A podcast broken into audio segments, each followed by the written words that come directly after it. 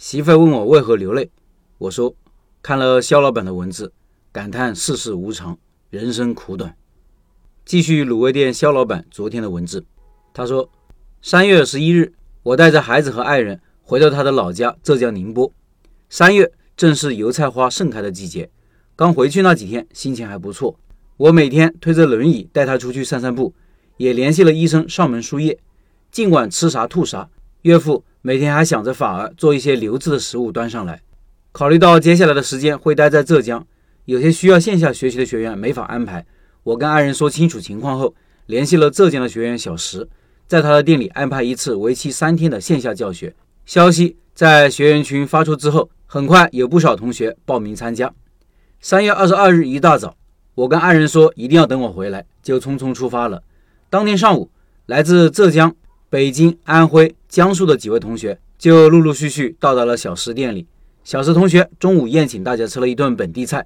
时间紧张，大家都很理解，行李往店里一放，就开始了实操教学。第一天教学到晚上九点多才回去休息。很多人很好奇，为什么我们的线下教学时间这么短就可以学会？其实这完全得益于长期以来积累起来的一套教学模式。大家来线下学习之前就已经按照流程。完成了一整套的线上学习，有些已经在家进行了实操。在掌握了理论基础和操作流程方法之后，再来线下学习就非常容易上手。线下学习的目的主要有几个方面：第一是亲自实操，巩固线上学习，进一步了解实操细节；第二，观察设备布局、装修细节，以后自己开店心里有谱；第三，品尝产品味道，回去自己制作有个对比。通过两天的学习。大家已经基本掌握了各项流程，有几位第二天就回去了。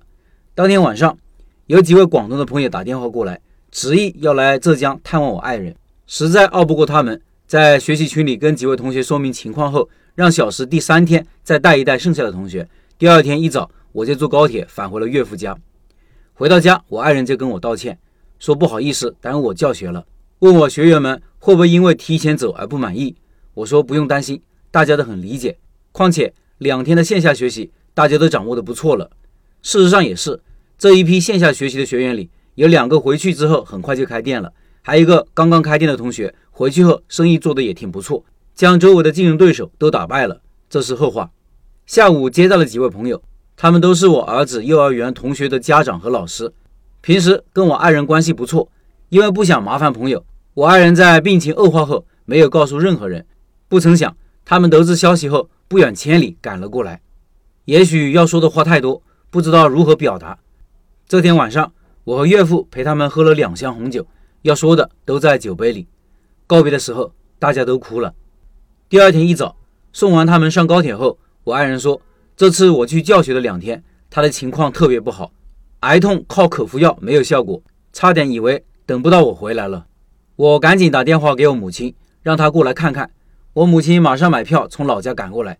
那天上午，我爱人心情还不错，那时候已经说话都没有力气了，但是还很费劲地向我母亲问了我父亲的身体情况。我和岳父白天晚上轮流照顾病人，很费精力，再接待客人已经不容易。我母亲第二天清晨就回去了。三月二十九日这天上午，我爱人的情况有点反常。三月里的浙江还很冷，房间平日里一直开着暖气。我两次出去后。都发现他自己爬下床，打开了窗户透气。他又让我数了数抽屉里的现金，让我把这些钱都留给岳父办理丧事。又交代我家里的首饰盒里有一对银色的耳环，要送给一个朋友。说完这些话之后，便躺下睡觉了。但剧烈的疼痛和不停的呕吐让他翻来覆去。我实在不忍心，跟他说下午带他去医院注射吗啡和插引流管引出胃液。下午出发的时候。我爱人还在睡觉，我给他穿好外套，背下楼，感觉有点不太对劲，但是也没有特别在意。去医院的路上红绿灯特别多，岳父开的车，我和儿子坐在后面陪着他。距离医院还有两公里的时候，他突然回光返照，睁开眼睛看着我，喊了一声，便永远离开了我们。